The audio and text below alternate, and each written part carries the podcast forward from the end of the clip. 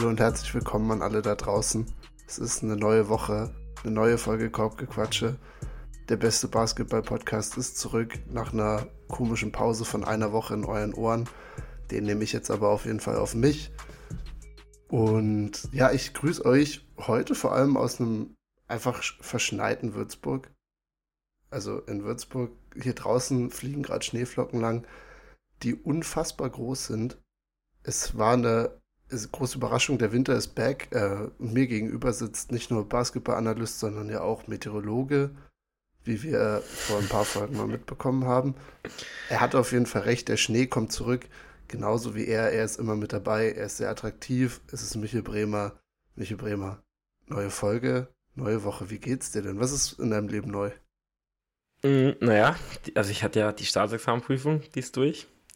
Ich habe ein bisschen im Nachhinein erfahren, dass ich ein bisschen was mit den Themen verwechselt habe, aber das ist nicht weiter wild, ansonsten lief es gut. Jetzt steht noch die mündliche Prüfung an. Äh, das sind aber noch drei Wochen hin, also erstmal ähm, entspannen. Drei Wochen Hier ist es, Fokus äh, auf Basketball, oder? Genau, genau, genau. Also vor zwei Tage vorher fange ich dann an mit Lernen. Ähm, nee, hier ist es, äh, hier ist kein Schnee. Und ähm, ich, ich hatte ja diese Theorie, dass es richtig, richtig kalt wird. So kalt wurde es nicht, aber es stimmt, es wurde ein bisschen kalt. Ja, und es, es kommt, glaube ich, noch. Also zwei Meter Neuschnee sieht zumindest gerade aus, als wäre es eine realistische Möglichkeit. Und Würzburg liegt ja vor allem auch in einem Kessel drin. Das heißt, eigentlich, wenn es hier schon so doll schneit, dann müssen eigentlich. Jetzt, jetzt muss der Schnee nochmal kommen. Ich packe nochmal die Skier aus, glaube ich. Und ähm, gehe auf, geh auf die Pisten da draußen. Wir nehmen heute auch wieder sehr früh auf. Also diesmal früher als letztes Mal. Das äh, nur nochmal, damit die Leute hier einen kleinen Behind-the-Scenes-Eindruck bekommen. 10.44 Uhr äh, am 8.3. Weltfrauentag Glückwunsch an alle Frauen. Kleiner Shoutout schon mal am Anfang an 51 Prozent der Menschheitsbevölkerung, glaube ich, oder so. Sehr. Das ist die Zahl unserer, unserer Hörer oder die Prozentzahl unserer Hörer. Wie da der Prozentsatz ist. Oh, ist sehr schlecht.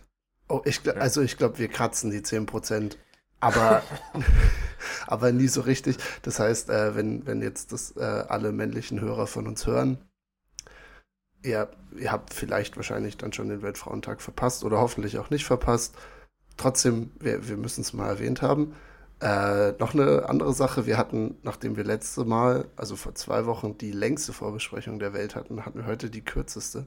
Das heißt, wir sind wirklich heiß und ready mit Content, den wir noch nie vorher besprochen haben. Und ich habe es auch schon bei Michi gemerkt. Ich, ich weiß nicht genau, woran es lag, ob es jetzt nur der Basketball ist oder die zwei Wochen Pause, die wir hatten. Aber der war heiß. Also der, der wurde nicht mal auf Smalltalk eingegangen am Anfang. Also wir haben uns da wirklich jetzt keine Nettigkeiten um die Ohren gehauen und reden jetzt hier eigentlich wirklich so, wie wir am Anfang immer miteinander reden. Hier geht es nur ums Geschäftliche, ganz klare Sache. Ähm, nee, ich bin wirklich dort heiß. Also ähm, ich habe mir auch Gedanken vorher gemacht. Wie gesagt, ich hatte jetzt die Zeit. Ähm, leider gab es jetzt nicht so viel Übertragung in den letzten Tagen bei The Zone. Ähm, das war ein bisschen schade. Dafür kommen am Wochenende wieder acht Spieler gefühlt. Ähm, aber ich habe mir alles gegeben, was ich, äh, was ich gefunden habe. Äh, und das auch aufgesaugt. Und deswegen, äh, ja, wir werden heute ein Ranking machen. Das ist, also, das Bombenfest bei mir. Ähm, und ja, ich bin einfach nur heiß, deswegen äh, war es heute so kurz. Auf jeden Fall. Wir haben auch den Termin für das Aufnehmen wirklich immer weiter nach vorne verlegt. Es ist einfach, es, es juckt dem Jungen hier in den, ja. in den Fingern. Und sogar so weit, dass bei mir äh, bis vor einer Dreiviertelstunde noch ein Handwerker im, im Haus war, also in der Wohnung war. Und Michi wollte immer weiter nach vorne verschieben, aber es hat dann gut geklappt. Ihr wechselt euch jetzt sozusagen perfekt ab. Das heißt, der, der eine Legende, der Elektroniker, Handwerker, Shoutout an ihn, ist gegangen und Michael ist da. Also es ist wirklich für mich ein Top-Vormittag. Kurzes Update noch zur ähm, Matratzen, zum Matratzengate. Die Matratze ist weg. Matratze ist sie weg? sie wurde abgeholt anscheinend. Wurde sie nicht. Aber es ist eigentlich tatsächlich, okay, wir gehen nochmal ganz kurz auf Matratzengate ein. Also, die stand ja hier rum und war sehr groß und sehr im Weg. Und dann war ich übers Wochenende weg, auch nachdem wir diese Folge hier aufgezeichnet hatten. Und habe dann gesagt, okay, wenn ich wiederkomme am Sonntag und sie ist noch da, dann klingel ich. Ich kam wieder, sie war immer noch da. Ich habe geklingelt unten, weil ich wusste ja, zu welcher Wohnung das ganze Ding gehört. Und es, hat, es war schon ein bisschen später, muss man auch sagen. Und es hat mir so ein sehr verschallerter Dude aufgemacht, dem aber nicht die Matratze gehört hat. Aber der war wirklich ultra lieb und hat das dann akzeptiert und hat gesagt, hey, ich kann dir sogar helfen, die mit runterzutragen. Dann haben wir also die Matratze für seinen Mitbewohner im Endeffekt einfach ein Stockwerk runtergeschleppt und das passte.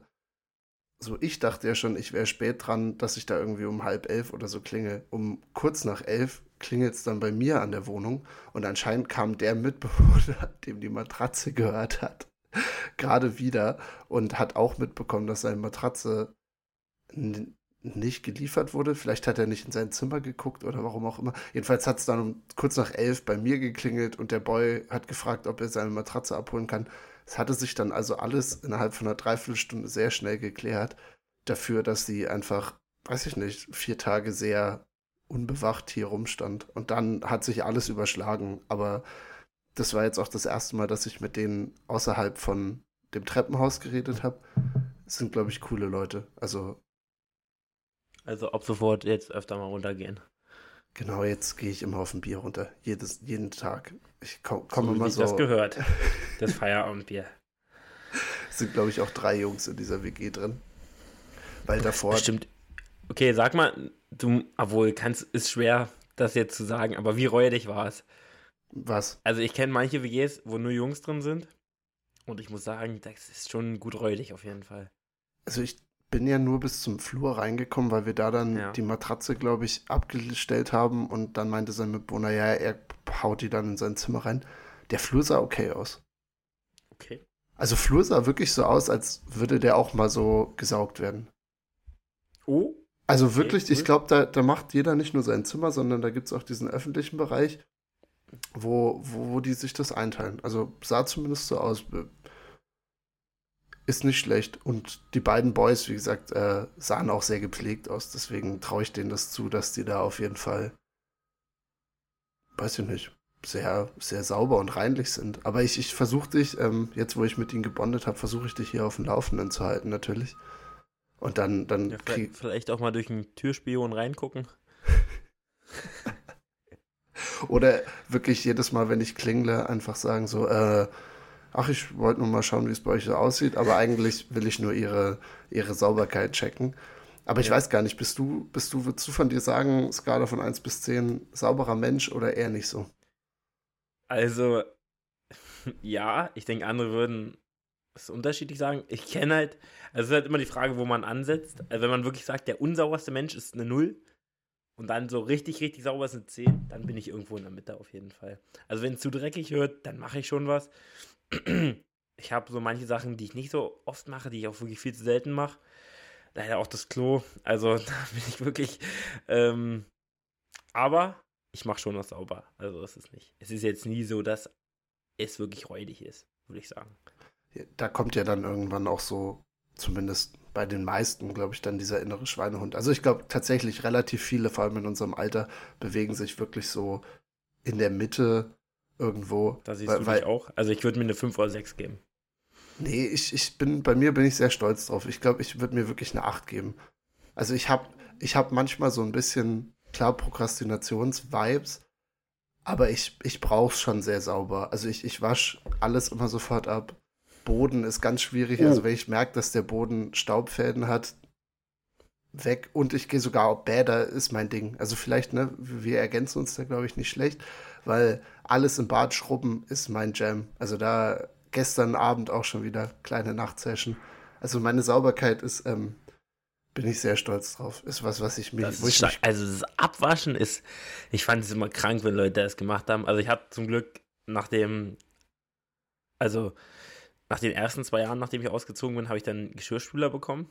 Und ähm, jetzt habe ich auch in der neuen Wohnung. Das ist sehr gut für mich. Äh, aber da habe ich es auch schon mal aufgeschoben, bin ich ganz ehrlich. Also, ähm, wir hatten auch nicht so viel Besteck damals in der WG, deswegen musste man irgendwann, wohl oder übel, äh, oder auch Teller hatten wir auch nicht so viel, äh, deswegen musste man wohl oder übel irgendwann äh, abwaschen. Aber ich muss sagen, abwaschen finde ich das, also ich finde es absolut ekelhaft. Ich mag das richtig ungern. Was, wenn das, wenn ich die nicht selber benutzt habe. Und deswegen habe ich es auch wirklich sehr, sehr, sehr, sehr aufgeschoben immer. Also das ist krass, das finde ich verrückt. Es ist zwar clever, dass man dann nicht irgendwie eine Stunde daran sitzt, das, wenn man es gleich macht, aber ja, da habe ich, also das ist schon ganz groß. Also das ist schon mindestens achter Niveau auf jeden Fall. Ja, so nach ganz oben fehlt es einfach, vor allem, weil jetzt, wenn ich hier so um mich rumgucke bei meiner Aufnahme, mein Schreibtisch sieht halt immer aus wie Scheiße. Also das ist der einzige Punkt. Also der ist nicht dreckig, aber einfach immer so, so vollgemüllt. Es ist auch ein sehr kleiner mhm. Schreibtisch. Und ich, bei mir stapeln sich einfach immer Blätter und alles, was, also es ist alles ein bisschen drunter und drüber. Deswegen kann ich, glaube ich, nicht nach ganz oben gehen. Aber so, das ist ja auch was, was so Ordnung ist. Also Ordnung bin ich nicht ganz so groß, deswegen auf jeden Fall keine Top-Punkte. Aber sauber muss es irgendwie sein. Das ist, äh, also so stark hätte ich das jetzt, hätte ich, hätte ich dich nicht eingeschätzt, bin ich ganz ehrlich. Ich mach, mach, also ist, glaube ich, auch sehr verständlich. Es hat auch echt ein bisschen gedauert. Also ich war nicht immer so. Also ich mochte abwaschen schon immer, aber alles andere war echt ein ganz schönes. Aber Abwaschen finde ich wirklich so ekelhaft, ey. ja, Shoutout an meinen Vater. Der hat mir das, also wir mussten einfach immer abwaschen als Kinder. Und er hat uns das, also abtrocknen war immer lame und abwaschen war nice. Das heißt, also abwaschen durfte immer er und er hat das irgendwann so gedreht, dass wir dann, also einer durfte mal abtrocknen und dann hat er es gedreht, dass wir auch mal abwaschen durften und das hat sonst er immer gemacht. Deswegen dachte man halt, das ist cool. Und deswegen war Abwaschen für mich immer das Größte, weil es halt spannender war als Abtrocknen. Und somit, also deswegen. Lieber. Also ich musste zu Hause immer abtrocknen und ich war sehr zufrieden damit. Also ich glaube, Mutti hat doch abgewaschen, weil ich glaube ich nicht ordentlich gemacht hätte. Äh, das kommt glaube ich dazu. Aber äh, ich war froh mit dem Abtrocknen. Da war kein, kein Essen mehr dran und so, da war ich sehr froh drüber. Aber, aber du hast dann auch nie so hinterher geeifert wie ich der das so unbedingt nee, nee, nee, wollte. Nee, nee, nee, also ich habe mich da auch nicht drum gerissen oder so. So ist es nicht. Ich, ja. Da war ja, okay. So nicht. Aber nichtsdestotrotz, Shoutout an den Vater. Der hat es ganz gut eingefädelt, dass er einen hat glauben lassen, dass Abwaschen das Coolste auf der Welt ist. War es mit allen deinen Geschwistern so? Also, wart ihr dann, habt ihr euch alle drum gerissen dann am Ende? Nee. also, okay. meine kleinste Schwester ist ja eine ganz schöne Nachzüglerin. Das heißt, die ist jetzt erst in einem Alter, wo die so aktiv so mithilft. Bei, bei sowas wahrscheinlich. Und ja, also mein, nee, mein, mein Bruder, das war nie seine Welt. Aber mich, ich, ich wurde voll therapiert. Also mich, mich hat's erwischt. Ich bin da Konsumopfer geworden und, und denke immer noch, dass Abwaschen das Coolste ist. Deswegen auch jetzt immer noch, ich, ich schreie als Erster, wenn es ums Abwaschen geht. Äh, es bleibt so. Ich habe Angst, dass mir das niemand wegnimmt, glaube ich. Gut. Ähm, Wollen wir NBA starten oder was? Ich denke auch. Ist, aber good for you, wie gesagt. Also, das ist ja keine schlechte Eigenschaft. Wunderbar. Upsala. Also, heute ähm, auf, dem, auf der Agenda, die ich gerade habe fallen lassen, stehen ein paar Sachen. Wir haben auf jeden Fall noch den Westen vor uns. Das haben wir euch ja beim letzten Mal vorenthalten, wo wir die Top-Teams aus dem Westen oder willst du den ganzen Westen ranken? Also ich bin den ganzen Westen einmal durch, aber ich denke, die unteren Teams können wir da. Das geht ganz fix, die nennen wir einmal ganz kurz.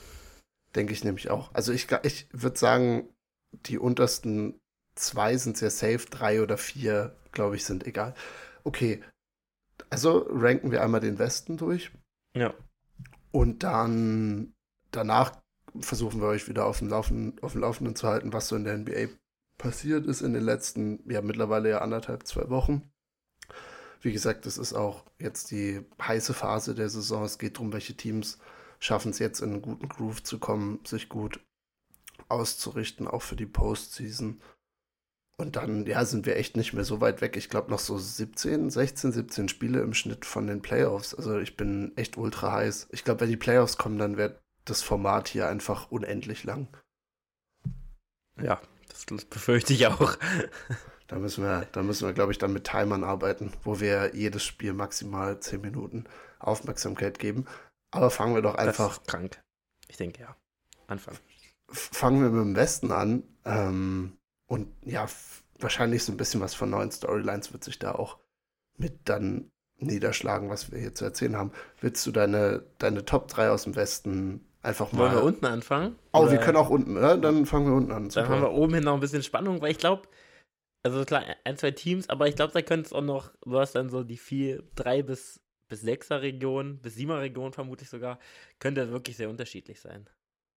Also, ich, wir können jetzt nur kurz, also Rocket Spurs sind äh, letzte Rotz, die äh, äh, brauchen wir jetzt, glaube ich, nicht zu erwähnen. Ich habe dann äh, Jazz und Thunder. Jazz, ja, lang, langsam sieht man. Was? Nee, erzähl, erzähl erst mal. Also, ähm, ich kann ja gleich danach kommen. Äh, die Thunder hatte ich dann auf 12, die Jazz auf 13. Äh, die Jazz, ja, langsam merkt man, äh, da fehlt es doch vielleicht ein bisschen. Ähm, ist ja auch gar nicht schlimm, dann kriegen sie halt noch einen halbwegs guten Spieler. Sind trotzdem immer noch ein cooles Team. Lauri ist cool. Und die Thunder habe ich jetzt hinter vielen Teams, ähm, weil sie halt noch nicht die Erfahrung haben. Und wenn ich dann die Blazers auf 11 sehe, dann nehme ich lieber Damian Lillard. Fair. Fair. Ja, das ist eigentlich nur der Gedankengang. Und dann kommen wir ja schon, also ich habe dann die Blazers auf 11 und dann kommen wir ja schon ins Play-In. Ja, auf jeden Fall. Ein bisschen kleiner Unterschied bei mir. Ich, also Rocket Spurs brauchen wir nicht drüber reden. Ich hätte, glaube ich, die Jazz auch auf 13 gesetzt, aber bevor ich über die Thunder rede, würde ich mittlerweile leider die Pelicans dahin packen. Einfach nur, weil wir nicht wissen, was mit Zion ist. Und so wie wir es mit Zion in der Vergangenheit hatten, glaube glaub ich zumindest, wird er einfach nicht mehr spielen. Und ohne Zion kannst du das Team dieses Jahr auch ein bisschen knicken. Also ich weiß nicht, ich, ich habe jetzt nicht genau nachgeguckt, wie diese seit Zions Verletzung stehen, aber es ist, glaube ich, so schlecht. Also ich glaube, die gehören wirklich zu den schlechtesten drei Teams in der ganzen Liga seit Zions Verletzung. Die waren ja auch mal ein Team, was wirklich mit zehn Siegen im Plus stand sozusagen und jetzt stehen sie 31 und 34 und jagen einfach nur so eine Niederlagenserie nach der nächsten. Deswegen würde ich auf jeden Fall Pelicans noch über Thunder stellen. Aber du hast einen Punkt. Also als nächstes dann die Oklahoma City Thunder. Ja, haben so also viele geile Spieler. Die Pelicans mit Zion müssen die da rein. Ohne Zion. Ich habe es gelesen, es ist, äh, ja, es ist ja, es ist schwer zu sagen, glaube ich, äh, wie es da aussieht an der Front. Aber ist echt schade, weil die teilweise waren die ein Team, wo du gesagt hättest, boah, die können, die können echt äh, richtig viel reißen, auch in den Playoffs. Ähm, ja, vermutlich sind die Pelicans dann, sind die auch noch hinter den Thunder. Also wenn Zion nicht dabei ist, sind die echt scheiße, muss man einfach sagen. Ähm, genau. Du hattest dann die Thunder und dann die Blazer darüber auch noch. Genau, äh, du hast mich sehr gut überzeugt, ähm, Damian Lillard. Es geht ja darum, ums, Play-In. Ist zu krass. Also Dame in einem One-Game-Off gewinnt er dir das Ding. Wir können es auch gleich droppen, oder? Dass er 71 gescored ja. hat. Ja, ja. Also. 71 gegen die Rockets aufgelegt. Bei absurd guten Wurfquoten. Also das, das kannst du eigentlich das ist, un also er hat 22 von 38 ähm, und dann 13 von 22 Dreiern.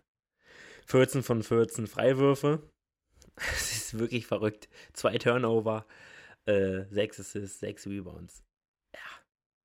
Also was will man da noch zu groß sagen? Also es ist einfach verrückt. 71 Punkte, äh, zweite Spieler die Saison, der es, äh, der es gemacht hat. Ja, einfach verrückt. Es ist einfach ein Spieler, legt, glaube ich, auch 32 die Saison auf 32,4 oder so. Also ein Spieler, der, wenn der ins Play-In kommt, kann der das Ding halt immer. Also das Play-In wird eh interessant, wenn wir gleich noch gucken, wer da alles drin ist, bei uns zumindest im Ranking. Dann, äh, ja, dann kann der das Ding auf jeden Fall gewinnen. Übrigens ein kurzer Nachtrag zu den Pelicans. In den letzten 25 stehen sie 7 und 18. Das ist, glaube ich, ungefähr so stabil wie also ein bisschen über Rockets und Spurs. Also, aber wie gesagt, das ist. Brauchen wir nicht drüber reden. Okay. Wollen wir dann mal sagen, wer bei uns im Play-In wäre momentan? Also 10, 9, 7 und 8. Yes. Ich ähm, guck hier gerade durch und ich würde sagen, okay, hm. Es ist, es ist ein ganz schöner Stretch. Willst, willst du anfangen oder, oder soll ich, ich vorlegen? Anfangen. Okay, okay. Also ich habe jetzt, hab jetzt die Blazers auf 10 gepackt. Die rutschen rein ähm, Ja. weil dann Dame auch einfach zu viele Spiele gewinnt. Ja. Ähm, auf der 9 habe ich die Timberwolves. Jo. Das wird dann auch schon auf 8 die Lakers Ja. und dann auf 7 die Grizzlies. Bang. Ja, finde ich nailed das ganz gut. Das, Ich- ja, da. Und dann, wenn du dann überlegst, die Grizzlies spielen gegen Dame.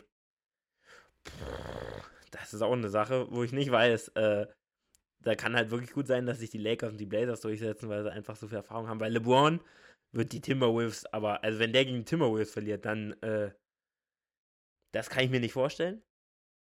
Wie gesagt, die Grizzlies sind an sich ein gutes Team. Aber, ich weiß nicht, wollen wir gleich drüber sprechen?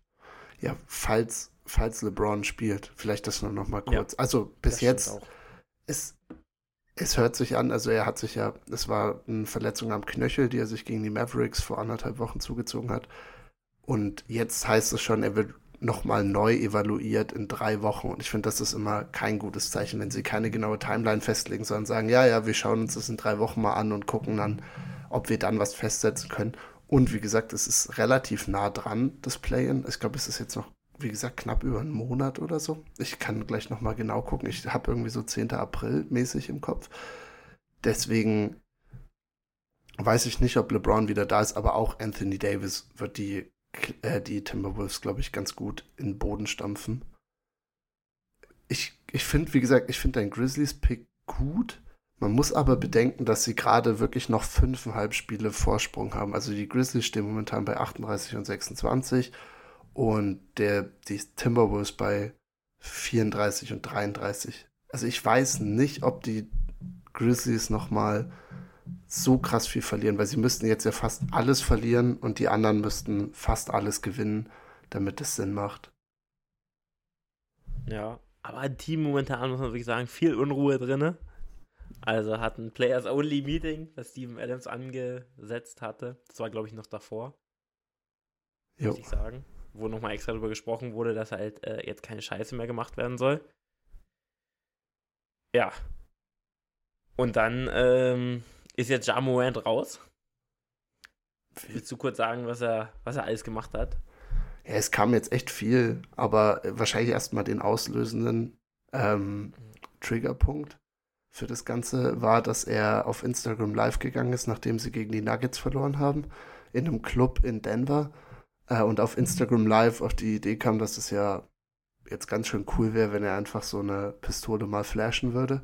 Hat das natürlich gemacht und ist dementsprechend erstmal für zwei Spiele suspendiert worden. Aber dann, also ich denke, das wird um einiges länger sein, weil jetzt erst überhaupt diese Investigation gestartet wird und es wird jetzt erst reingeguckt, was abgeht mit Ja Morant, weil er hatte einiges an Fällen in der Vergangenheit. Ich weiß gar nicht mehr, wie viel mir jetzt noch einfällt, aber es war auf jeden Fall, dass er auch mal einen Jungen, also wirklich einen 17-Jährigen, der war wirklich noch jung, äh, bedroht hat nach so einem Pickup-Game. Es war irgendwie auch bei sich daheim, also so eine ganz komische Geschichte. Und wie gesagt, hat, in der, hat schon mal Probleme gehabt, dass er eine Waffe öffentlich gezeigt hat. Deswegen, ja, Jamorant offensichtlich, also ich meine, er hat immer auch auf dem Feld eine große Klappe gehabt, könnte man jetzt so sagen. Aber deswegen mochten ihn halt auch viele. Ist ein guter Shit-Talker und so. Aber wenn man es jetzt so sieht, also das, was er jetzt gebracht hat und was gerade gegen ihn läuft, es hört sich ein bisschen an, als wäre er irgendein NFL-Spieler. Und da ist ja eigentlich immer noch mal ein Unterschied, weil in der NFL wäre das jetzt wahrscheinlich keine große Story, dass irgendjemand auf Instagram Live eine Pistole zeigt. Äh, das Ganz würde, normal. wollte ich gerade sagen, das würde, da wären die wahrscheinlich dankbar, dass die Pistole nicht auf irgendwen gerichtet wurde. Dass keiner erschossen wurde. Hauptsache und genau, nicht mit 400 km gespeedet oder so. Also das wäre für die NFL super. In Kreisen der NBA wird mit sowas ja, wie ich finde, richtigerweise noch ein bisschen härter umgegangen. Deswegen ja Jamorant jetzt erstmal für auf unvorhersehbare Zeit raus. Tyus Jones ist jetzt der Backup Guard, wenn man mal basketballtechnisch drauf guckt. Und ja, was, also, wie hast du so, also wie hast du so aufgenommen, die ganzen News und so? Jetzt habe ich ja meine Ja, Perspektive gegeben. Ich fand das einfach nur wild. Also ich weiß nicht, was da an einem Spieler abgehen muss. In einem NBA-Spieler, der in einem Team spielt, in einem. Also erstmal sind das alles ganz schöne Trash-Talker da in, in Memphis. So, das ist. da hat ja auch keiner ein Problem mit. Und ich glaube auch Jaron Jackson Jr. würde sowas nie machen. Ähm, aber was in einem NBA-Spieler abgehen muss, also, das mit, also klar, das mit der Waffe, aber dass er dann auch irgendwie den 17-Jährigen bedroht hat, was geht in einem Spieler ab? Also, das ist mir ist unbegreiflich. Also, das ist wirklich, das ist doch krank. Also, ähm, ja, und genau deswegen, weil Ja halt schon mit Abstand das Gesicht des Teams ist, deswegen sehe ich die halt, ähm, also wenn sie ins Playoff kommen, dann haben sie gute Chancen, da rauszufliegen. Und dann sprichst du über eine Saison, wo man eigentlich, wo die Grizzlies eigentlich gesagt haben, äh, ich glaube, die haben jetzt auch schon gesagt, dass er erstmal raus ist und die das erstmal erstmal gucken, wie es dann weitergeht. Ähm, ich habe schon wilde Vergleiche mit Jamorant und Miles Bridges gesehen. Also, äh, wenn die diese Jail-Teams und dann schmeißt Jamorant so ein Lob auf äh, Miles Bridges. Ähm, äh, nee, das. Äh, Gut, guter Content auf jeden Fall. ich muss sie sehr abfeiern. Ähm, genau, und deswegen muss man da auf jeden Fall schauen. Es ist einfach verrückt, was er da gemacht hat. Und ich bin gespannt, was da jetzt alles noch rauskommt.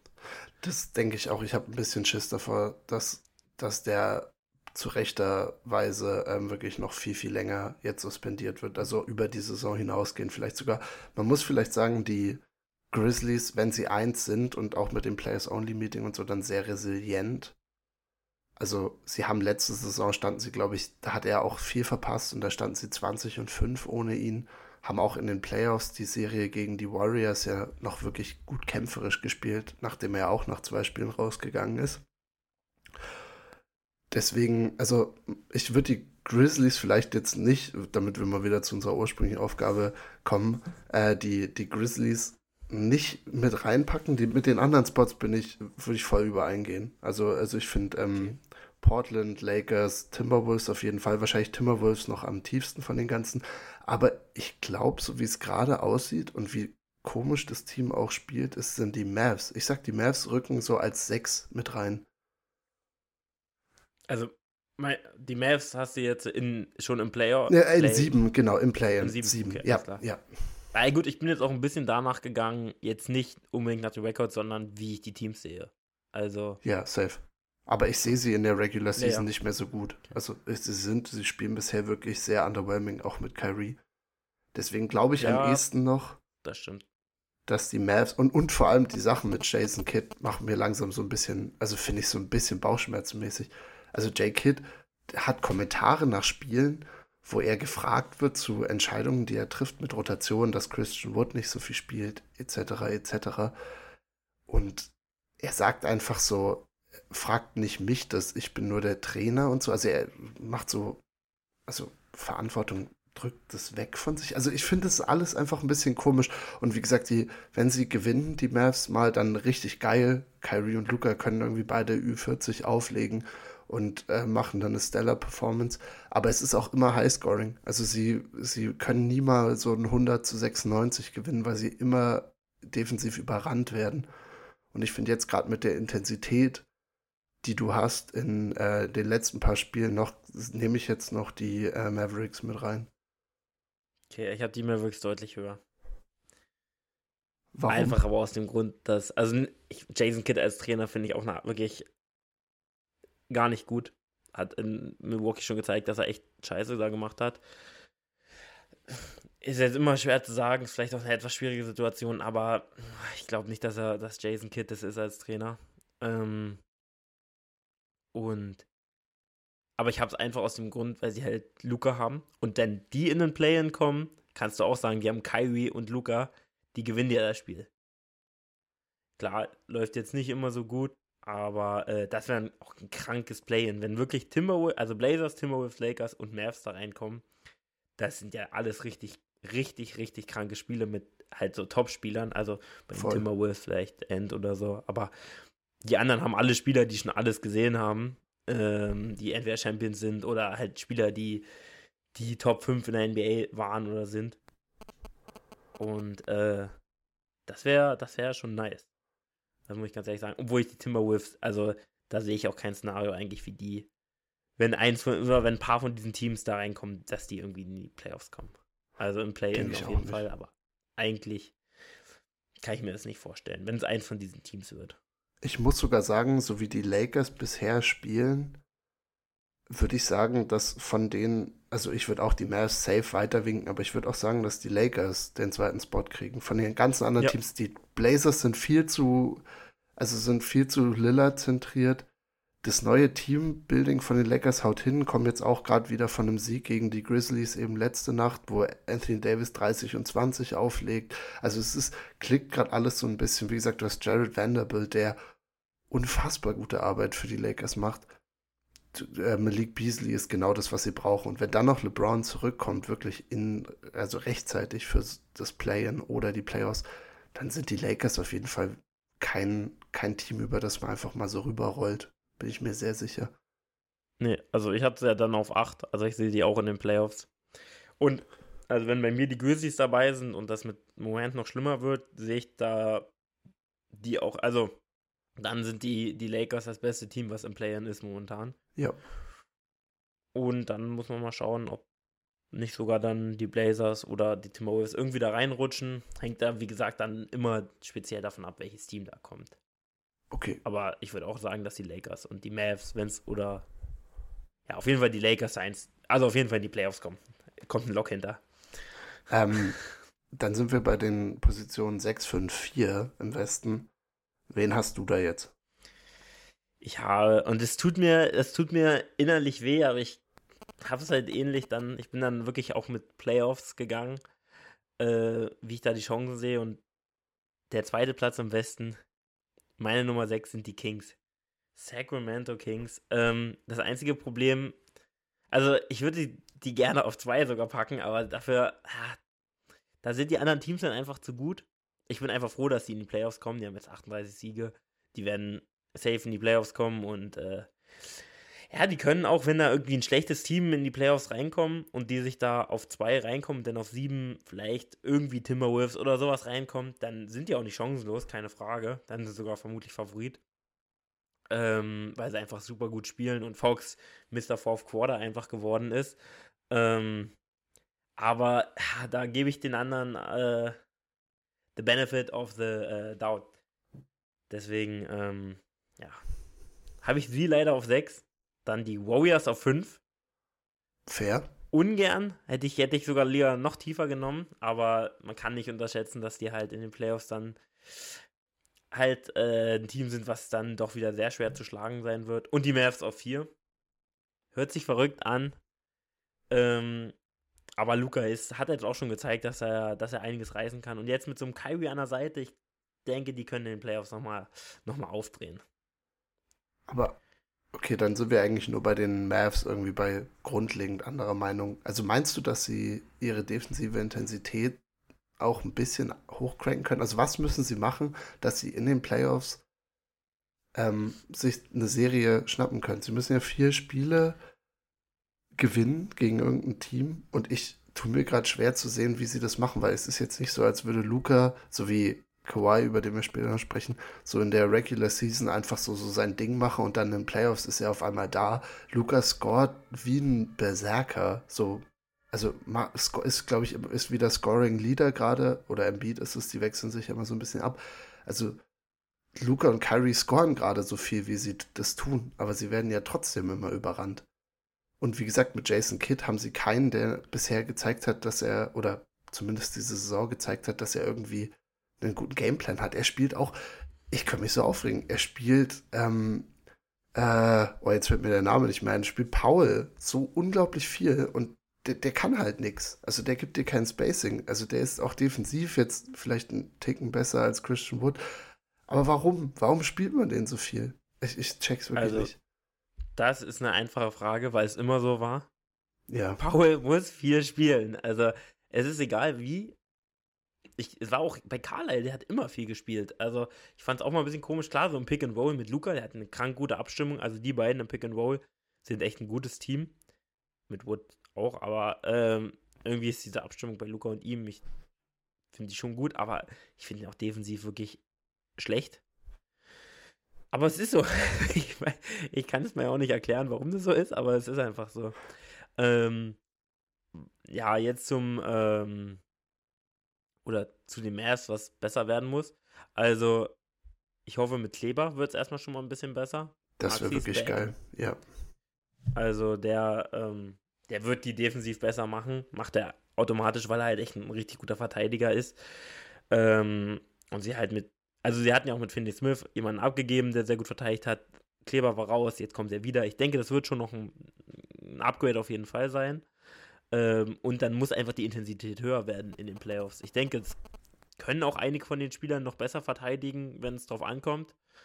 Ähm, also ich sehe auch eher, also ich sehe jetzt da nicht in der Zone unbedingt, dass er ein Stopper sein wird.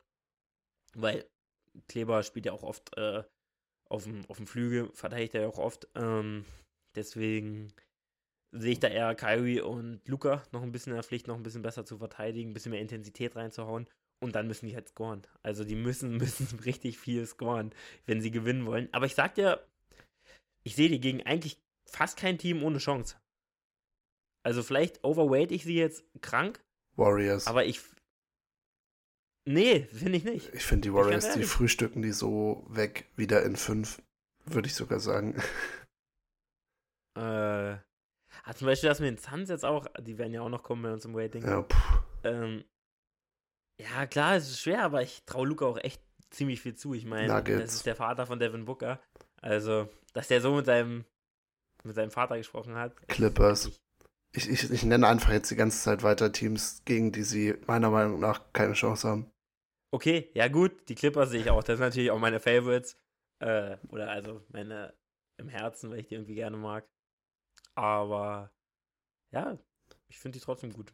Und das übrigens mit den Suns, ähm, ist auch okay, dass Luca Devin Bookers Vater ist. Dafür haben sie jetzt den Gottvater von allen, nämlich Kevin Durant. Ja, das stimmt. Und ich finde es auch krank, wie gut er da, also er passt halt in jedes Team, aber er, er fügt sich da, er spielt zwei Spiele und äh, ja, er fügt sich da perfekt ein.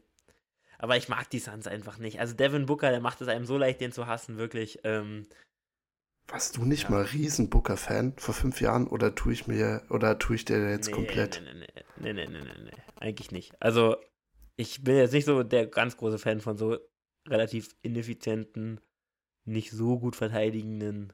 Also, er ist jetzt nicht super ineffizient, aber er ist jetzt kein, kein Kawhi.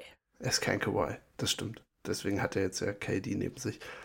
Okay, äh, ich habe, glaube ich, meine 654 noch gar nicht genannt. Ja bin ich gerade am gucken. Ähm, ich glaube auch sechs Kings, fünf Grizzlies und vier dann die Clippers. Also ich glaube, das ist unsere Top 3 unterscheidet sich wahrscheinlich nur um die Clippers.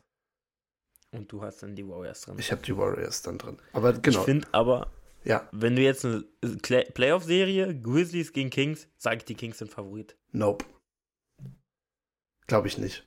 Die, die einfach nur, weil sie keine Erfahrung haben. Ich glaube, das kann Memphis, das kann Memphis, also auch ohne Jar, glaube ich, kann Memphis das wieder wettmachen. Haben sie das letzte Jahr auch gegen die T-Wolves geschafft, wo sie ein bisschen, einfach am Ende, sie hatten zwar noch keine Playoff-Serie, aber wo sie ein bisschen mehr äh, Erfahrung gezeigt haben und das hat ihnen hinten raus, glaube ich, den Edge gegeben. Aber ich glaube, ja, vom Spielerischen her würde ich auch sagen, ähm, nimmt sich das nicht viel. Da würde ich, also vom reinen Talent ohne Ja Morant würde ich auch dann die Kings noch darüber setzen. Ja. Sabonis ja auch, also Sabonis spielt so unfassbar guten Ding und ja, also guten Basketball. Deswegen. Der auch schon ein bisschen Playoff-Erfahrung hat, also hat auch schon mit den Pacers in den Playoffs gestanden. Nicht viel gerissen, aber ähm, ja, ich denke auch, das könnte schwer werden, aber also wenn ich das Matchups, hängt jetzt ab, wo die Kings reinkommen, aber ich, ich glaube, die könnten auch mal eine, die, es gibt Chancen, wo sie eine Serie gewinnen. Also es ist nicht so ein klassischer First-Round-Exit äh, wie jetzt die Timberwolves. Wenn die reinkommen, dann sind die, egal gegen wen die spielen, die werden verlieren. Also, so ist es nun mal. Und ja, auch die Blazers, wenn die jetzt irgendwie reinrutschen, werden die auch sofort verlieren. Das denke ich auch, ja. Da sind wir beieinander. Aber, äh, ja. Ich wollte nur sagen, wenn du willst, kannst du mit deinen Top 3 weitermachen, aber formuliere gerne noch deine also, Gedanken aus. Nee, ähm, die Kings haben halt auch den Vorteil, dass sie halt super hoch in den Playoffs sein werden. Also sie werden da auf einem sehr guten Spot reinkommen. Das ist halt ein guter Vorteil.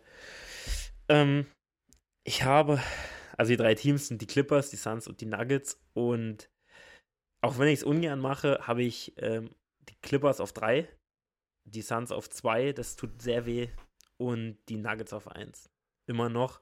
Ähm, einfach weil, weil die Nuggets gut spielen. Und es ist auch einfach krank, was Jokic da macht, wenn man überlegt, was er da. Also klar, das Team ist nicht schlecht, aber was er da hat, also der hat keinen Devin Booker, der hat keinen äh, K, also der hat keinen so einen Spieler wie die anderen, der hat keinen Paul George, der hat keinen Kawhi, also der hat auch keinen Kyrie auf dem Niveau. Also das ist krank, was er da einfach macht. Ich habe sogar zu den Nuggets, weil wir das ja vor zwei Wochen schon hatten, sogar ein bisschen was vorbereitet. So, also sie sind die beste Offense immer noch der Liga und in, bei der Defense in den Top 10 mittlerweile. Also es ist unfassbar gut, wie sie als Team spielen. Ähm, haben eine ultra hohe, also haben fast 60% Effekte Field Goals Percentage. Also wie gesagt, das ganze Team funktioniert, also auch mit Bruce Brown und so. Und gerade vor allem was mit durch das, was ähm, mit den Grizzlies und so passiert, sind sie, also sie sind der Number One Seed, relativ safe. Weil sie jetzt siebeneinhalb Spiele vor den Grizzlies und den Kings sind. Also ich glaube, denen wird keiner mehr gefährlich. Und wie gesagt, mit Jokic Triple-Double im Schnitt, 25, 12 und 10. Hat von die Dreier, die er nimmt, wirft auch fast 40% Dreier. Und wenn er von der Birne wirft, über 40% gute Assist-Turnover-Ratio und vor allem, weißt, weißt du, wer ich denke, wer der wirklich X-Faktor für sie dieses Jahr ist? Ich, äh, ich finde Aaron Gordon.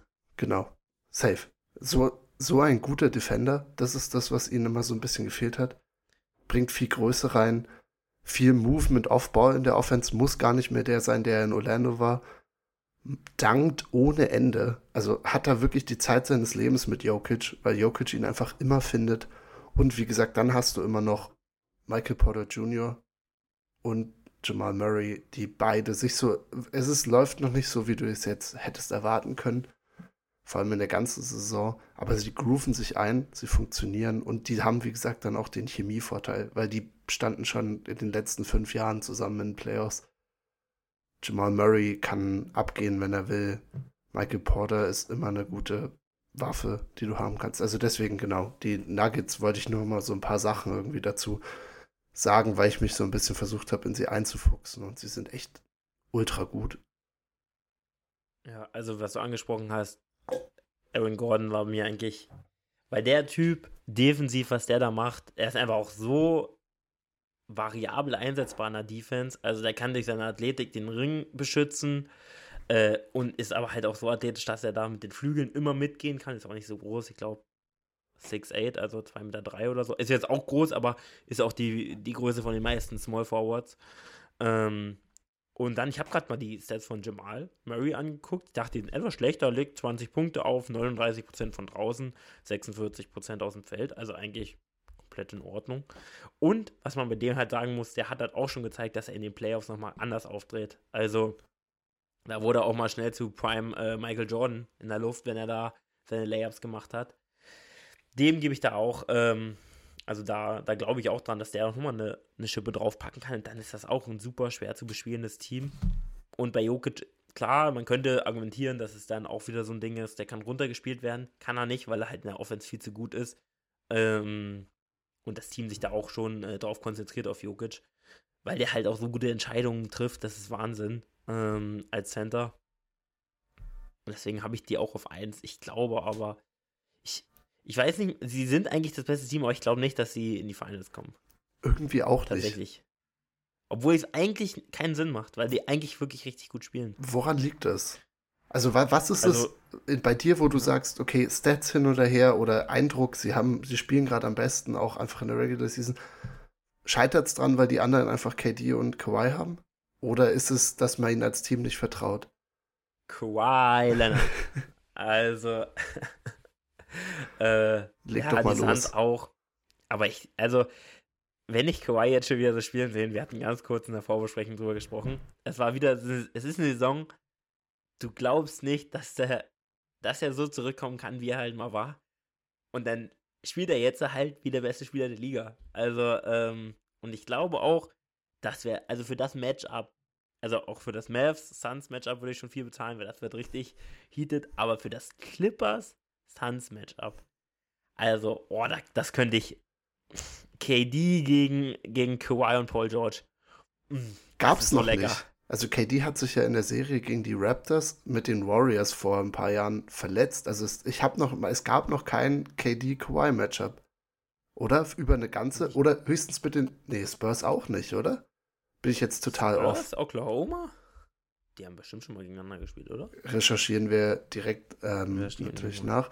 Aber mein, wie gesagt, meiner Empfinden nach war das damals in den Finals das Problem, dass KD ja wiedergekommen ist und dann haben sie so mal für 20 Minuten gegeneinander gespielt und dann hat er sich seine Achillessehne gerissen und äh, ist damit rausgegangen und Kawhi hat ja für die Raptors bekannterweise ist am Ende gewonnen.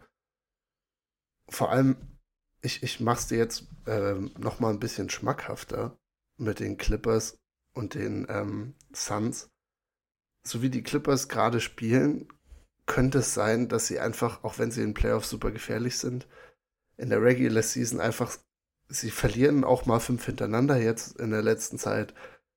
Es könnte sein, sagen wir, dass die Clippers aus irgendeinem dummen Zufall im Play-In sind. Und dann ist die Chance, weil ich sehe, glaube ich, die Suns auch am Ende der Regular Season auf zwei, weil sie gerade jetzt einfach zu viel gewinnen und die vor ihnen zu viel verlieren. Und stell dir vor, wir kriegen Clippers Suns in der ersten Runde. Boah, das wäre so schön. Und dann, wenn die, wenn die Suns rausfliegen, da würde ich mich so freuen. Äh, kurz nochmal zu dem Kawhi. Haben schon einige Male gegeneinander gespielt. Also mit San Antonio sind es mindestens äh, eins, zwei, drei Serien.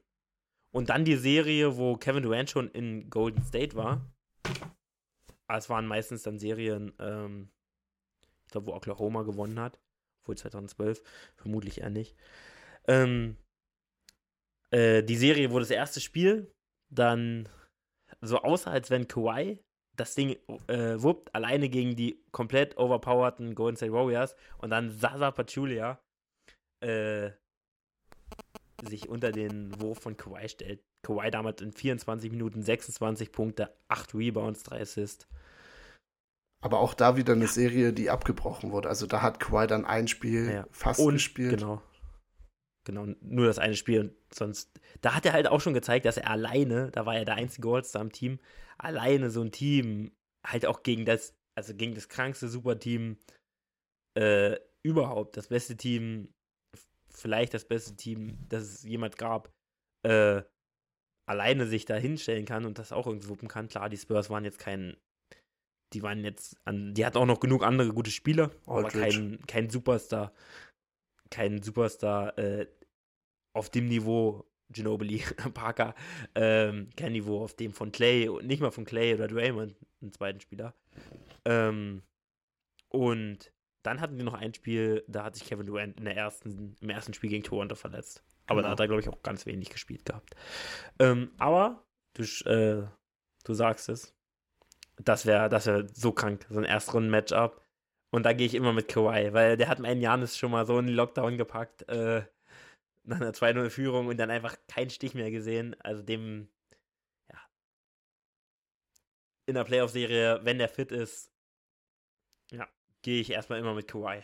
Ja, ist bisher nur die, eigentlich, die, die ihn stoppen konnten, waren ja wirklich nur die Nuggets damals in der Bubble. Und das war einfach komisch, weil da hat er ja die ganze Serie gespielt, wo sie am Ende nach 3-1, 4-3 verloren haben das war, glaube ich, das einzige Mal und das war auch das letzte. Also danach hat er zweimal einfach Luca in den Boden gestampft, was auch sehr beeindruckend war. Deswegen ja, würde ich mich auch drauf freuen. Ich habe auch gesehen, dass, also wir hatten davor das kurz schon genannt, er spielt jetzt 37 Minuten im Schnitt, hat ähm, im neuen Jahr schon 22 Spiele gemacht, was für Kawhi ultra krass ist, legt in der Zeit auch irgendwie 28, 8 und 5 oder so auf. Also das sind die Zahlen, die du haben willst. Und vor allem, wusstest du, dass er die höchste drei, drei Punkte Prozentquote hat? Also er wirft 49 Prozent von drei. das ist verrückt. Also, also klar, Kawhi kann schon werfen. Das ist aber eine absurd hohe Zahl. 50 Prozent quasi deiner Dreier zu machen, ist, ist krank. Deswegen, äh, Clippers sehe ich genauso gefährlich wie Und du. Das mit dem flachsten Wurf der Liga. Pflasterwurf der Liga. Das ist immer hinten reingebrettert. Also wirklich. Ja. Immer Backroom. Okay. Also dann würde ich sagen, kommen wir zu den Suns gleich noch. Oder willst du jetzt, wollen wir direkt noch drüber sprechen? Können wir von mir aus machen. Ich wollte nur sagen, hm. es ist ja die Trommel, die ich schon die ganze Zeit schlage, sozusagen. Für mich sind nur die Warriors in den Top 3, weil sie jetzt alle wieder gesund werden. Ja. Und wir bisher sie noch nicht haben verlieren sehen. Und Clay Thompson spielt vor allem nicht mehr wie so eine Leiche. Weil letztes Jahr haben sie mit ihm gewonnen, wo er wirklich nicht gut war. Und wie gesagt, Wiggins, äh, Curry kommt jetzt zurück, Wiggins ist noch nicht zurück. Und das sind einfach theoretisch ihre zwei besten Scorer, muss man so sagen. Und wie gesagt, jetzt hast du noch Clay als dritte Option, der in der Zeit, wo Curry weg war, 26 auch im Schnitt aufgelegt hat. Also wirklich kommt langsam wieder zurück. Und deswegen auch mit Kuminga und so, die finden langsam ihre Rotation. Deswegen, was für dich die Clippers sind, sind für mich, glaube ich, die Warriors. Wo ich sage, okay, sie zeigen es jetzt gerade noch wirklich gar nicht. Stehen 34 und 32. Irgendwas um 500, aber ich würde sie nicht, ich, ich würde sie in keiner Serie abschreiben. Gegen kein Team. Wirklich nicht. Aber bei denen Okay, krass, weil ich hätte gesagt, wenn ich die ersten drei, meine ersten drei Teams, würde ich sagen, haben es gegen keins eigentlich eine, in einer Seven-Game-Series, wenn alle gesund sind, weil wer hat letztes Jahr auch gefehlt? Kawhi. Ähm, Safe. Dann sehe ich die da in keiner Serie als Favoriten. Gegen die Nuggets könnte man vielleicht noch irgendwie gegen die Suns. Ich weiß nicht, wer da Kevin Durant verteidigen soll. Wiggins. Und okay, ja, Wiggins wird es vielleicht sogar, also also du kannst, K du kannst KD, KD nicht verteidigen. verteidigen. Ja, genau. Aber und die Clippers, ey, Kawhi macht, nimmt die auseinander.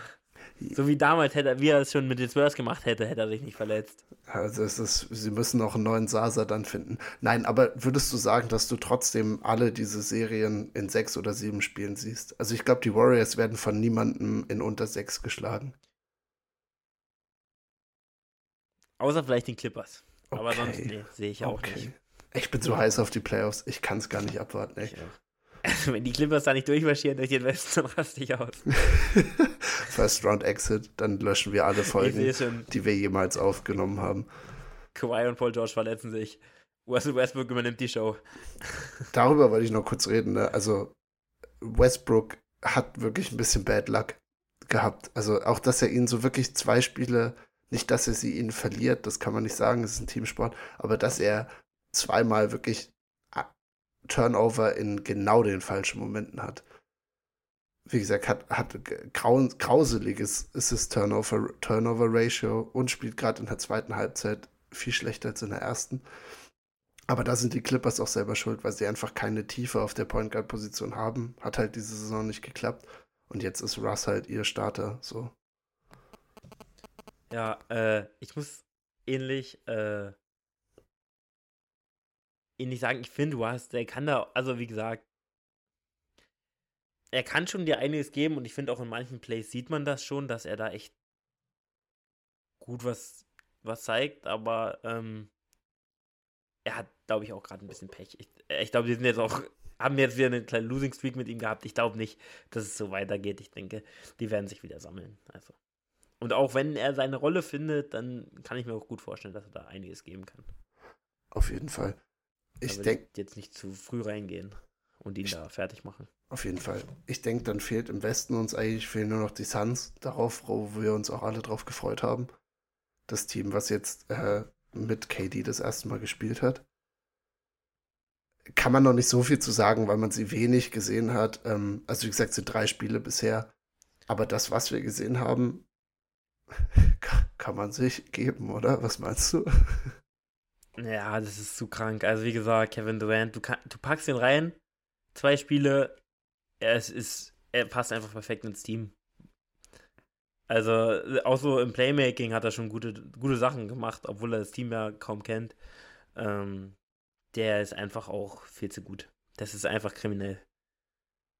Und vor allem mit Booker. Also ich meine, Booker, auch wenn du ihn vorhin ineffizient genannt hast, er ist diese Saison und vor also gerade die drei Spiele jetzt sind auch nicht aussagekräftig, aber in dieser Saison ist er kein uneffizienter Spieler und jetzt hast du zwei, die einfach überall von der Midrange treffen können. Was mich auch wundert ist, also nicht wundert, aber was mich überrascht, ist, dass sie einfach defensiv so gut funktionieren, weil du hattest ja mit Bridges schon so den defensiven Anker, der so ein bisschen weggegangen ist, aber das ist jetzt einfach KD. KD hat auch bei den Nets gezeigt, was, dass er jetzt einer der besten Two-Way-Player ist in der Liga und macht es einfach weiter und wird es, glaube ich, auch in Playoffs weitermachen. Ich denke auch. Also, das hast du Booker schon angesprochen. Ich meine damit er, er ist halt nicht so ein Spieler wie Kawhi oder so, bei dem du halt sicher sein kannst. Er, Devin Booker geht halt viel über den Wurf und er hat dann auch Spiele dabei, wo er halt mal nicht viel trifft, was ja ganz verständlich ist. Ähm, ich finde bei den anderen Jungs, diese anderen Top-Spieler, die haben halt immer so diesen, wir gehen jetzt zum Korb und dann machen wir das Ding irgendwie. Also, Janis, ein Embiid, ein KD kann das auch. Äh, LeBron natürlich, Kawhi, alle Jungs so ähm, haben irgendwie das, dass sie halt nochmal zum Korb gehen und dann machen die halt irgendwie den Punkt. Und ich finde, das hat Booker halt nicht, deswegen ist er da auch noch drunter. Das meine ich, er geht halt wirklich fast nur über den Wurf.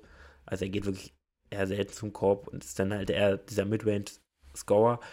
Ähm, aber ja, er muss halt auch nur, also er hat jetzt KD neben sich, den besten Offensivspieler überhaupt, äh, also äh, Scoring technisch vielleicht ever. Deswegen äh, ist es, glaube ich, ganz gut auch für Booker. Kann ich denke auch.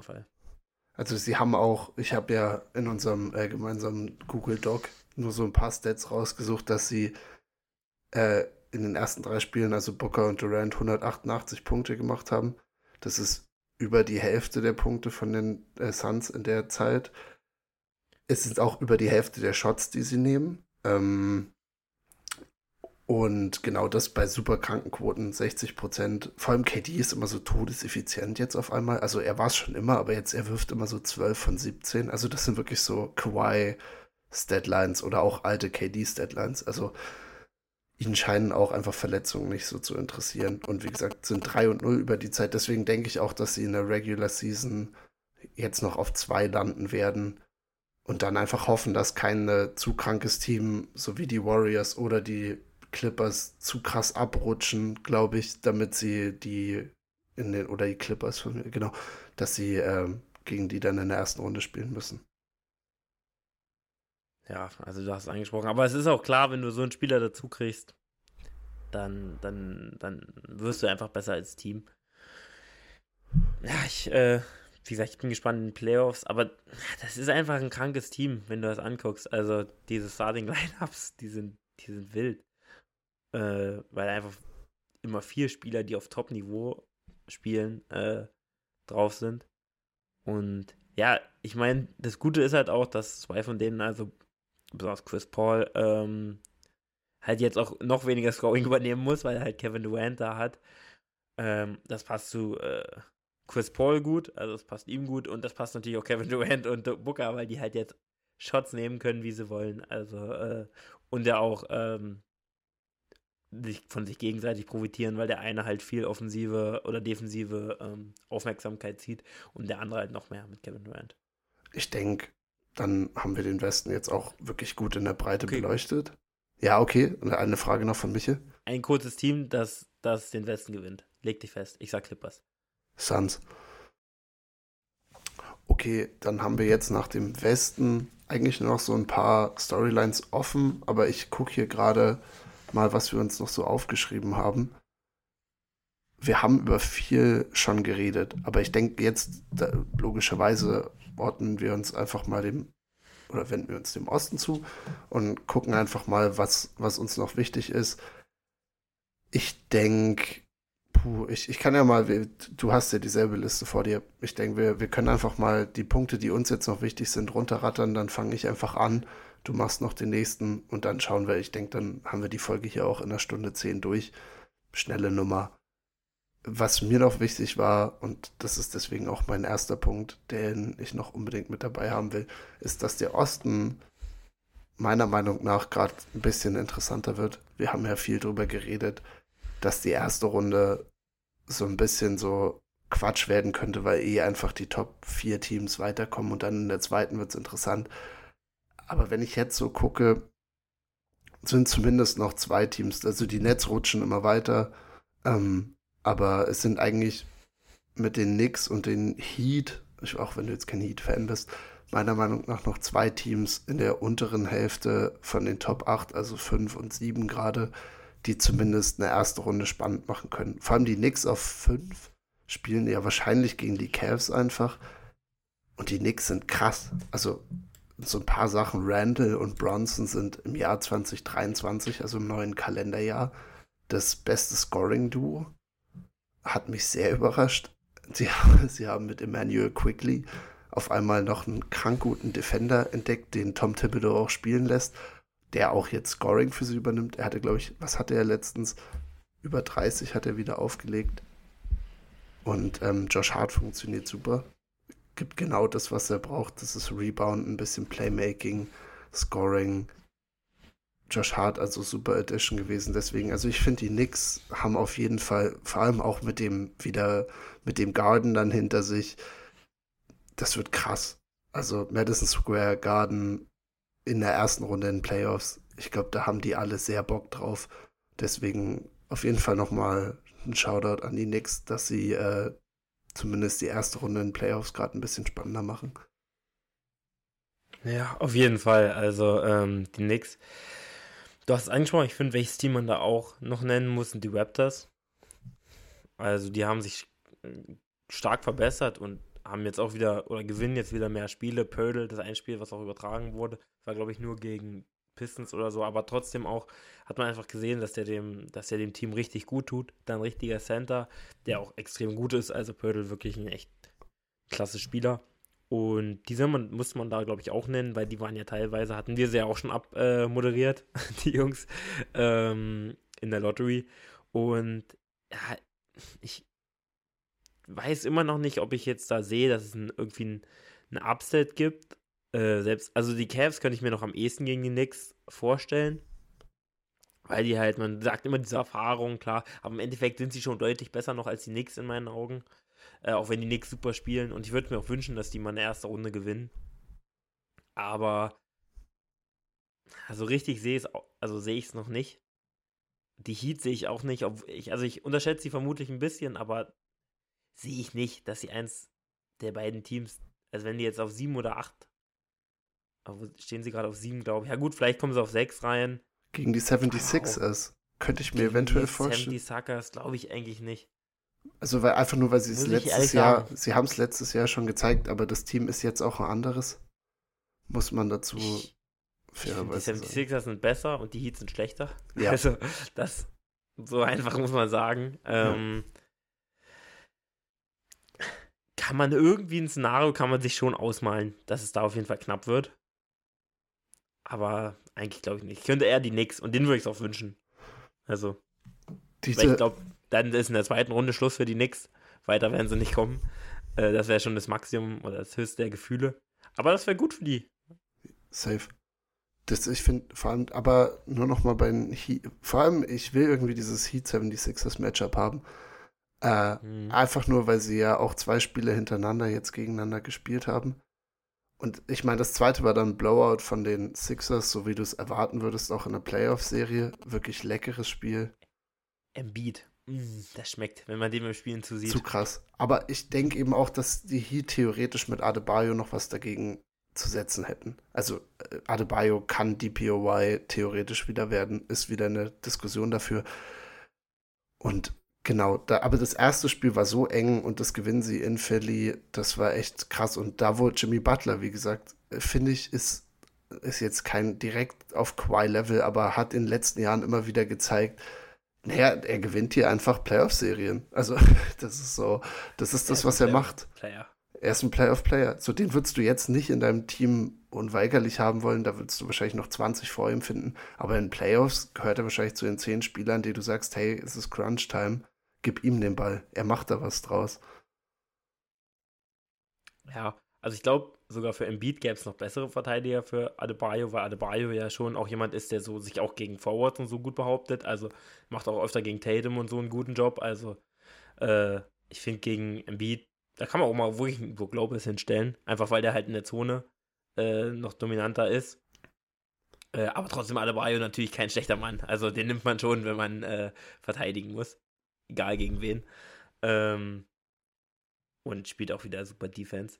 Aber wie gesagt, ich sehe bei dem Rest des Teams, da laufen so viele Schwachstellen defensiv rum. Also Harden wird sich die rauspicken. Ja. Und dann werden die, also dann, dann sehe ich das Szenario leider nicht. Obwohl ich auch sagen muss, die, die kommen, ja, Jimmy Butler, muss man auch sagen, ist einfach auch ein guter Spieler. Aber ich sehe es dann, dann irgendwie nicht, wie das, wie das reichen sollte. Haben vielleicht, das ist das Einzige noch, haben eigentlich ja. gegen fast alle Teams einen Coaching-Vorteil. Also ich bin großer Sposer-Fan, aber er hat einfach gezeigt, so, vor allem wenn du die ganzen anderen Coaches im Osten, Masula, sehr unerfahren, Budenholzer, irgendwie kann von Genie zu Wahnsinn wechseln, Doc Rivers eher mehr Wahnsinn. Also deswegen, also das ist nur so, also die Erfahrung, die Spolstra hat, gepaart mit dem Team, ist das Einzige, wo ich sage, okay, taktisch könnten sie den wirklich so ein bisschen den Rang ablaufen so und, und halt alle Spiele irgendwie in die 90er bringen, gerade in Playoffs. Ich sehe die Heat wirklich jedes Spiel, was sie gewinnen, irgendwie so 98 zu 91 oder 102 zu 96 gewinnen, so eklige, enge Spiele, Low Scoring. Ja, würde ich vielleicht auch, wenn er jetzt noch einen Crowder rumlaufen würde, ja. wenn er noch einen PJ Tucker rumlaufen mm. würde. Und ich muss sagen, also das sind ja die, die dafür gekommen sind. K-Love. Halt alles schlechte Verteidiger. also stell dir einfach mal ein Line-Up vor, wo irgendwie Hero, Robinson oder Struce und Kevin Love auf der Platte stehen. Also dann, ich glaube, James Harden, da, also da leuchten die Augen. Da, ja, ja. Boah, das Donovan ist ja Mitchell auch. Also das, boah, der, der, das ist Barbecue Chicken, also für die Jungs. Das, also wenn Kevin Love da rumstolpert in einem Pick and Roll oder oh. eine ISO gegen, gegen Mitchell, also da lassen boah, sie keine ISO zu. Keine ISO. Aber ja. Also, das ist, also ich sehe, also die haben auf jeden Fall den besten Coach. Spolster ist ein klasse Coach. Budenholzer ich habe es ja auf dem eigenen Leib mit erfahren, kriegt dann auch mal gern so erst nach vier Spielen mit, was er hätte machen sollen. Ähm, deswegen, der braucht echt immer ewig. Und Spolster macht sowas halt auch mal in der Halbzeit. Also so eine, so eine Anpassung. Aber ich glaube, das reicht nicht. Also, da, die Spieler sind einfach zum schlecht zu verteidigen. Also, sonst wären sie ein gutes Defensive Team. Weil Butler und Bam können verteidigen. Aber der Rest. Also, Kevin Love in der Defense. Das kannst du nicht mehr bringen. Ich glaube, seine Minuten werden krass runtergekürzt. Ich glaube, Highsmith kriegt die alle. Weil der, der verteidigt wirklich geil. Also der ist so europäischer Verteidigungsstil. Der macht es gut. Aber es, äh, ich, ich versuche die Heat hier zu viel reinzubringen, merke ich die ganze Zeit. Du hast aber auf jeden Fall, dein Punkt ist sehr valide. Verteidigung muss Spolstra sein Meisterwerk liefern, wenn er irgendwie versuchen will, die ganzen Jungs zu verstecken, die ein Mismatch sind. Machst du? Da muss er so ein Meisterwerk raushauen wie, wie Nick Nurse damals mit Curry, mit wo er Box and One gespielt hat. Oder also er muss sich irgendwas ausdenken, um drei Verteidiger auf dem Feld zu verstecken. Irgendwie. Das stimmt. ähm, hm. Hast du, wenn du hier jetzt auf, den, auf die Liste guckst, du kannst noch ein oder zwei Punkte ansprechen. Ich glaube, dann, dann sind das die letzten Sachen für heute. Okay. Nur einen ganz kurz. Ähm, Dragic ist bei den Bugs. Ich weiß ähm, Barton ist bei den Raptors. Ähm, haben wir auch einen guten, guter Pickup noch für die. aber Dragic, ja, er wird vielleicht nicht mehr so viel bringen. Ich wollte aber eigentlich nur darüber sprechen, die Bucks sind wieder das beste Team der NBA, sind nach, ja. de, nach dem kleinen Tief heute auch äh, wieder gegen Orlando gewonnen, ohne Janis, ohne Holiday. Middleton hat wieder gut gespielt. Lopez kann auch mal übernehmen. Ähm, der wird auch echt nicht schlechter, der Mann, mit dem Alter und äh, haben 20 aus den letzten 22 gewonnen. Das ist ein Brett. Das ist ein absolutes Brett. Das muss man einfach sagen. Und äh, deswegen, ja, da würde ich jetzt auch fast einen Lock drauf machen. Auch wenn die Boston Celtics gut sind, ich glaube, das werden sie, da kommen sie, also die Bucks haben einfach gerade irgendwie so einen Flow. Ähm, und wenn sie den mit in die Playoffs nehmen, also erste Runde wird, da werden sie durchmarschieren. Da, da bin ich mir zu 100% sicher. Auch wenn sie schon mal gegen Orlando eine, ein Spiel verloren haben. Aber die werden da durchgehen, da muss man sich keine Sorgen machen. Und dann kommt halt in der zweiten Runde vermutlich Knicks oder Cavs. Ich glaube, auch die hauen sie einfach weg. Also, ähm, und dann haben sie eigentlich einen guten Weg in die, in die Conference Finals schon mal. Bang. Und dann hat sich dieser erste Platz gelohnt. Die spielen gerade überragend. Also es kommen auch langsam alle. Ingels kommt langsam. Middleton kommt besser rein. Äh, und wie gesagt, Dragic hat den Bucks mal sehr wehgetan damals, als er noch bei den Heat gespielt hat. Aber ich glaube, jetzt hat man auch in den letzten Stationen gesehen, da kam nicht mehr viel. Muss man einfach sagen, Toronto und auch bei den Nets kam einfach nicht mehr viel. Kann aber nicht schaden, den einfach da rumstehen, also oder einfach mal reinwerfen zu können. Vielleicht bringt er dir mal für ein paar Minuten ein bisschen Spark oder so, wenn du den brauchst. Mit wie George Hill. Sie sammeln gerade einfach nur alte useless Point Guards, die sie einfach die irgendwelche Minuten geben können, die einfach wirklich so Minutenfüller sind, weil um die geht es ja am Ende nicht. Ich glaube. Das wollte ich nur, nur kurz ansprechen. Ich glaube, wir haben auch über die Bugs in der letzten Folge schon ein bisschen gesprochen. Werden wir ja dann, wenn es um die, wirklich um die Finals und die Playoffs nochmal kommt, auf jeden Fall machen, weil momentan, wie gesagt, bestes Team in der NBA und das auch. Also, gut, die Nuggets oder die anderen Teams sind jetzt nicht doll weit hinter, aber die haben momentan so einen Lauf wie kein anderes Team. Deswegen, äh, ja, bin ich einfach froh, dass meine Bugs so gut spielen. Und kurz nur noch, äh, ja, die Hawks haben einen neuen Head Coach und ich hätte es gar nicht gedacht, Quinn Snyder ist back. Ist auch super geil. Also, sie stehen 1 und 3 mit ihm, was überhaupt keine Aussagekraft hat. Aber ich, ich glaube, es wird der Test für Trey. Das ist das Einzige, was ich bisher mitnehmen kann, weil ich glaube, diese Saison brauchen sie jetzt nicht mehr krass probieren, irgendwas damit zu reißen. Aber genau, wenn Trey Young den dritten Head Coach, vor allem einen, der so renommiert ist wie Quinn Snyder, der so viele Spiele schon gewonnen hat in der NBA, wenn er, es da auch nicht schafft und den auch raushaben will, dann glaube ich, machen sich die Hawks das erste Mal richtig Gedanken über Trey Young. Aber bisher ändert es meine Meinung zu den Hawks nicht. Ich glaube, der braucht einfach eine Offseason mit denen. Und die Hawks werden einfach sacken und im Play-In rausfallen. Meine Meinung. Ja. Also sind momentan auf 8. Würden dann gegen die Bucks spielen, wenn es äh, also kommen würde. Wie gesagt, Trey kann ich mir aber auch vorstellen, der, der kann dir vielleicht auch mal, der kann ja auch mal ein Spiel gewinnen, so ist es auch nicht. Obwohl es gegen die Raptors momentan schwer wird und vermutlich werden sie das gar nicht halten können bis zum Ende, die Hawks. Weil die Raptors jetzt, wie gesagt, ja auch echt gut spielen. Ja, ich, ich weiß nicht, ob Quinn Snyder sich da wirklich so einen Gefallen mitgetan hat, weil jetzt ist wirklich Trey Young steht, steht halt da und muss jetzt zeigen, dass er ein, Franchise-Player sein kann. Ähm, klar, er hat schon mal Playoff-Serien gewonnen, aber so richtig gezeigt hat das noch nie, dass er ähm, dass er jetzt der Guy ist und auch der Leader ist, weil das ist er, das ist er auf jeden Fall nicht. Kommt nicht klar mit, äh, mit den Spielern, äh, mit den Coaches erst recht nicht. Also äh, gibt da viele Probleme. Ich glaube auch, dass es jetzt so die letzte Chance ist, auch in Atlanta da irgendwas noch draus zu zaubern, weil man hat irgendwie immer im Kopf, ja klar, mit Trae Young und auch ein guten, gutes Surrounding mit vielen guten Spielern. Aber jetzt stehen sie da und ja, wenn es nächste Saison nicht gut wird, dann. Dann knallt Dann, äh, dann knallt's, ja. Okay. Aber dann sehe ich auch den Markt für, Kev, äh, für Trey Young dann nicht hoch. Also gar nicht hoch, weil wer braucht so eine Art von Spieler, der wirklich ineffizient äh, seine Rolle macht und den Ball braucht, weil er Offball auch gar nichts macht. Im Gegensatz zu einem Curry, der ja Offball super ist. Ja. Wenn man immer den Vergleich zieht. Ich glaube auch, also bisschen depressing Hawks Talk hier noch zum Ende vollkommen fair. Und ja, ich glaube, also das sind alles Fragen für die Zukunft, aber ich glaube, das sind Fragen, die nach und nach immer greifbarer werden müssen. Trae Young hat auch jetzt keinen guten Vertrag wahrscheinlich für das Ding. Er hat halt einen Max bekommen so. Ich glaube, aber ich finde, das ist ein guter Punkt, äh, diese furiose Folge hier ähm, vom NBA Talk zu beenden. Ich hätte theoretisch nochmal eine Serienempfehlung. Hast du noch was mitgebracht? Gerne. Ich, ich habe. Nee, dann hören wir gerne die Serie an. Es ist jetzt die dritte Folge hintereinander, wo ich hier am Ende eine Empfehlung mache. Ich ich hab, also ich habe noch, ich habe noch, ja, ich habe eine kleine Musikempfehlung. Haus raus. Moos. Neues Album. Äh, könnt ihr euch alle anhören. Sind am 14.12. in Jena. Wir sind da. Du hast schon äh, Tickets? Ja.